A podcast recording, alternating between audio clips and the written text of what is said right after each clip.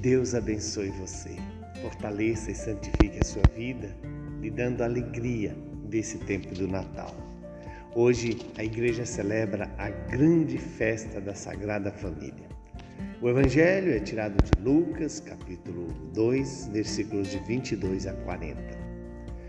Quando se completaram os dias para a purificação da mãe e do filho, conforme a lei de Moisés, Maria e José levaram Jesus a Jerusalém, a fim de apresentá-lo ao Senhor.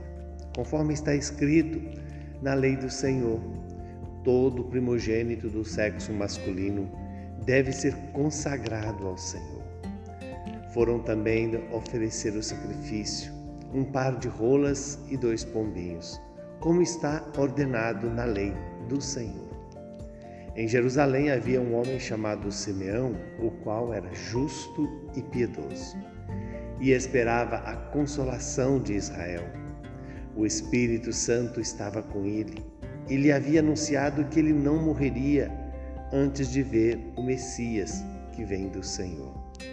Movido pelo Espírito Santo, Simeão foi ao templo, quando os pais trouxeram o menino Jesus para cumprir a lei que ordenava.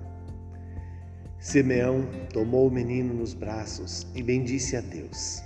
Agora, Senhor, conforme a tua promessa, podes deixar o teu servo ir em paz porque os meus olhos viram a tua salvação, que preparastes de, diante de todos os povos uma luz para iluminar as nações e glória do, seu, do teu povo Israel.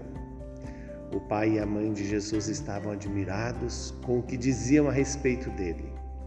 Simeão os abençoou e disse a Maria, a mãe de Jesus: este menino vai ser causa tanto de queda como de reerguimento para muitos em Israel. Ele será um sinal de contradição. Assim serão revelados os pensamentos de muitos corações. Quanto a ti, uma espada te traspassará a alma. Havia também uma profetisa chamada Ana, filha de Fanuel da tribo de Asser. Era de idade muito avançada quando jovem, tinha sido casada e vivera sete anos com seu marido.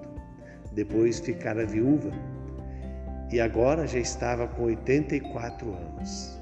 Não saía do templo dia e noite, servindo a Deus com jejuns e orações. Ana chegou nesse momento e pôs-se a louvar a Deus e a falar do menino a todos os que esperavam a libertação de Jerusalém. Depois de cumprirem tudo conforme a lei do Senhor, voltaram a Galiléia, para Nazaré, a sua cidade.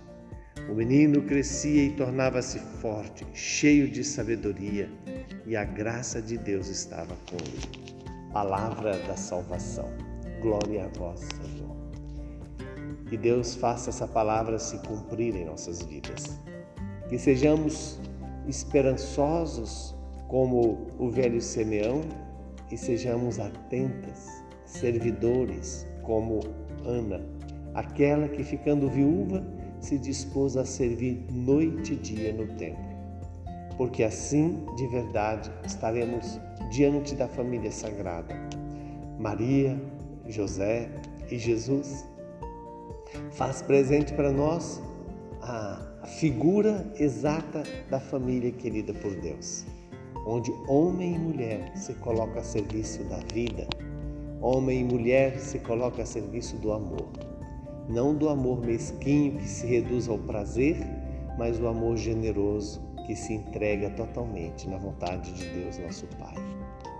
Que hoje o mundo possa olhar para esta família sagrada e reconhecer que a santidade da família não é o Estado que dá, não é a religião que dá, mas é o próprio Deus que dá esse status de dignidade da família, tendo no centro dela a vida eterna.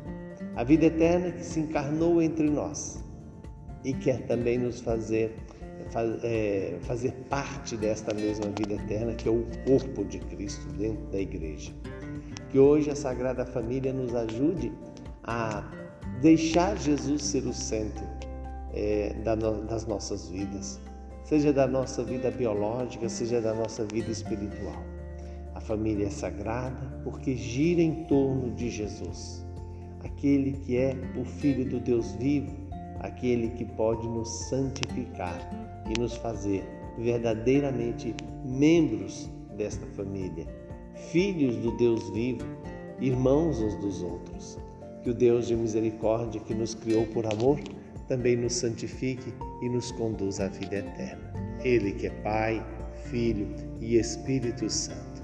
Que a Sagrada Família esteja presente dentro da nossa casa, nos, nos educando na fé, na esperança e no amor.